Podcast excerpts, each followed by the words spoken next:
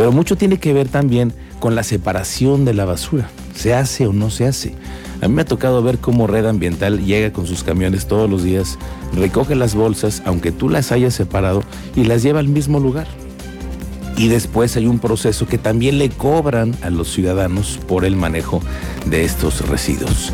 Y finalmente, también creo que es parte de ir creando una conciencia entre todos de lo que debemos hacer en casa, porque ahí comienza todo, cómo es el manejo de los residuos. Y recientemente los diputados de Querétaro han aprobado una ley para la prevención, gestión integral y economía circular de los residuos del estado de Querétaro. Y esta tarde en esta mesa de trabajo se encuentra el diputado Ricardo Sudillo. Ricardo, muy buenas tardes, bienvenido a Expreso Radio. ¿Qué tal, Miguel Ángel? Muy buenas tardes y gracias por tu invitación. Saludo a todo tu auditorio. Diputado, entonces esta ley tiene que ver con regularnos a todos los que vivimos aquí, pero que también los que hacen negocio de la basura, ¿no? Así es, fíjate que es una ley que se acaba de publicar el mes pasado y entra en vigor este año. Esta ley viene a abrogar lo que era la ley antigua que era la de prevención y gestión de manejo de residuos, ahora es la ley de economía circular y de residuos del estado de Querétaro. Lo primero que, marca esta ley, que es bien interesante, es de que el Estado será el tutor, digámoslo eh, así, para poder implementar las políticas públicas en todos los municipios para que la ciudadanía participe, se involucre y por supuesto a las personas encargadas de esta separación, de esta recolección, mediante mecanismos que la intención es utilizar o reutilizar los desechos o los productos la, la, mayor cantidad de veces. Y aquellos productos que son de un solo uso, que cada vez se vayan disminuyendo hasta llegar hasta la, a la prohibición, dependiendo de las políticas públicas y reglamentos de cada municipio. Ahora, pero es que regularmente este negocio de la basura solamente es de unos cuantos.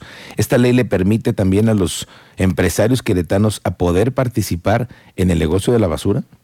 Sí, hay, hay, nuevas disposiciones para que se puedan registrar ante la propia SEDESU, que es la encargada, digamos, de llevar a cabo todos estos mecanismos, y los municipios también que le entren, porque escuché con mucha atención lo que mencionabas de los rellenos sanitarios, y sucede en todos los municipios, no nada más en Querétaro o en varios de ellos.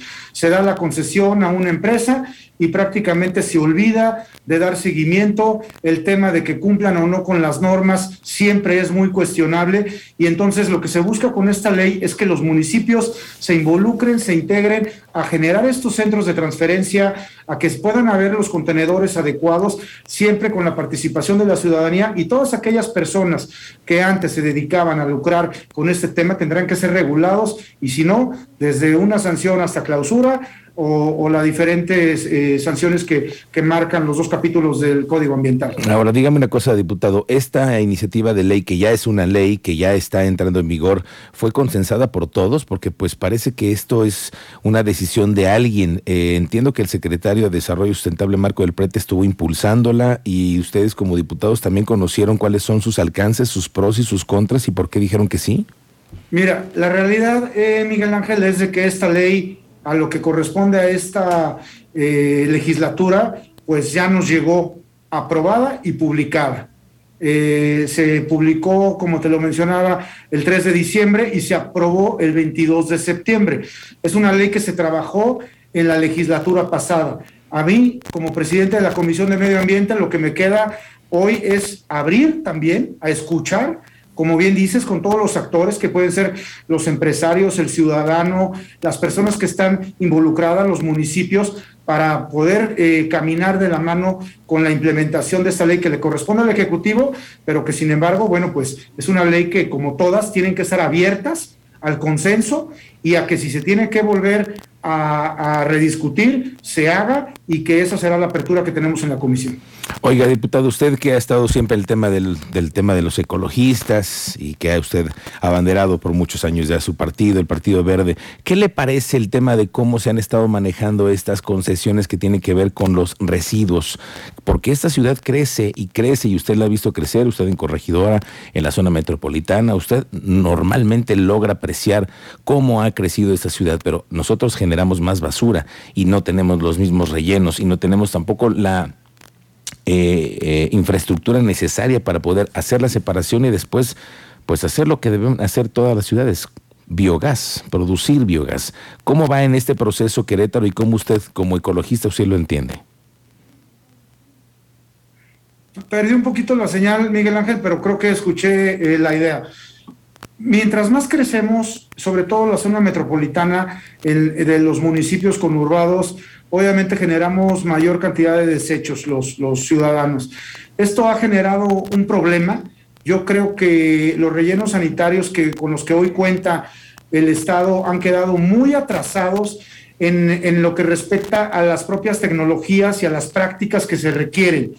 Eh, se dan las concesiones o se daban las concesiones por años, 15, 20, 25 años, y muy pocas veces se actualizan lo que tiene que ver con instalaciones, lo que tiene que ver con separación, lo que tiene que ver con el poder reutilizar los productos, que es lo más importante, que no nos inundemos de productos innecesarios que consumimos todos los días y que generamos como seres humanos, como sucede en cualquier parte del mundo.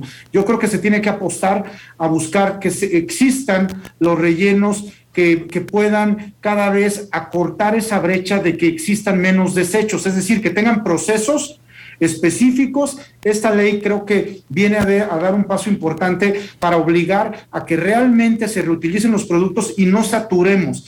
Al no saturar y al reutilizar varias veces los productos, con eso vamos a dejar de generar esa contaminación, esa huella de carbono que dejamos como seres humanos y que los procesos sean transparentes, que vayan de la mano con el medio ambiente y que no sea solamente negocios de una o dos personas o grupos que están eh, buscando vincular el concentrar todos estos eh, desechos y todos estos manejos de, de, la basura en el Estado. Bueno, pues claro, porque ese es un negocio ahorita solamente algunos cuantos que han podido tener la oportunidad de licitar y de formar parte del negocio de la basura, pero hay que decirlo que ese es un negocio que tiene muchos millones y que hay muchos empresarios detrás de ellos. Los ecologistas como ustedes estarán al pendiente de las políticas ambientales que está promoviendo el gobierno. ¿Qué es lo que ustedes esperan para los próximos seis años? Sí, yo creo que nosotros vamos a estar completamente de la mano en, darle seguimiento puntual a todo lo que tiene que ver con la política pública ambiental. Nosotros hemos este, preparado una agenda en la que le vamos a dar seguimiento. Específicamente, Miguel, esta, esta ley tiene que llevar una ruta legal y operativa es decir, tiene que tener eh, el seguimiento transversal, no solamente de la autoridad del Estado, sino de todos los municipios, porque tienen que adecuar sus reglamentos, tienen que dar a conocer cuál va a ser el manejo que le van a dar a los residuos, cuál va a ser el sistema que van a tener de recolección, de qué forma van a involucrar a los ciudadanos para que puedan ellos también participar a la separación de basura y no caigamos en lo que por años hemos escuchado todos, que para qué separo yo mi, mi basura, mis desechos en mi casa, si viene el camión, los junta enfrente de mí y entonces yo no hago esa tarea. Esto viene a generar estas responsabilidades con una ruta operativa, legal, en donde nosotros daremos seguimiento puntual, sobre todo a la zona conurbada, sobre todo en esos centros de acopio grandes que le perdemos la pista de realmente si se está llevando a cabo o no estas acciones que van directamente a favor del medio ambiente. Oiga, diputado, ¿hay plazos que se deben de cumplir por parte de los municipios para poder adecuarse a esta nueva ley?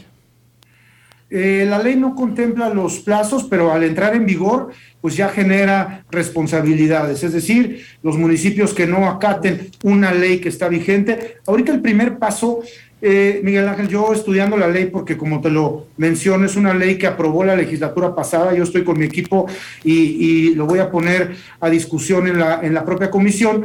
Eh, creo que, y con vinculación con el Estado, el primer paso tendría que ser el volver a generar un consenso de cuáles son aquellos productos que se enlisten, que sean los prioritarios que se les tiene que dar esa reutilización y para generar el concepto de la economía circular. Asimismo, también en la ley pasada que se abrogó, había productos que quedaban, que es lo que se pregunta a la gente, ¿cuál es, qué es lo que está prohibido? ¿Qué, qué es lo que puedo vender o puedo dar o no en mi lugar o en mi restaurante, ¿no? O, o en cualquier comercio.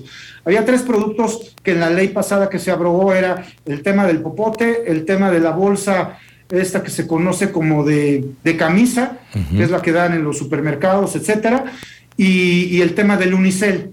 Esos son los, los productos que solamente eran de una sola utilización. Ahorita lo que se tiene que generar un consenso de la mano con el Estado y nosotros como legisladores es generar ese listado nuevo de productos que sean los prioritarios para poder extender su vida de uso y que vaya de la mano con los productores para que pueda generar y regresar el producto a la venta y con esto eh, generemos realmente lo que es el concepto de la economía circular. Bueno, vamos a ver cómo les va con esta tarea. Gracias, diputado Ricardo Sudillo. Muy buenas tardes. Muchas gracias, Miguel Ángel. Gracias. Muy buenas tardes, el diputado Ricardo Sudillo y presidente del Partido Verde Ecologista, pues presidente pues, ya por muchos años del Partido Verde Ecologista de México.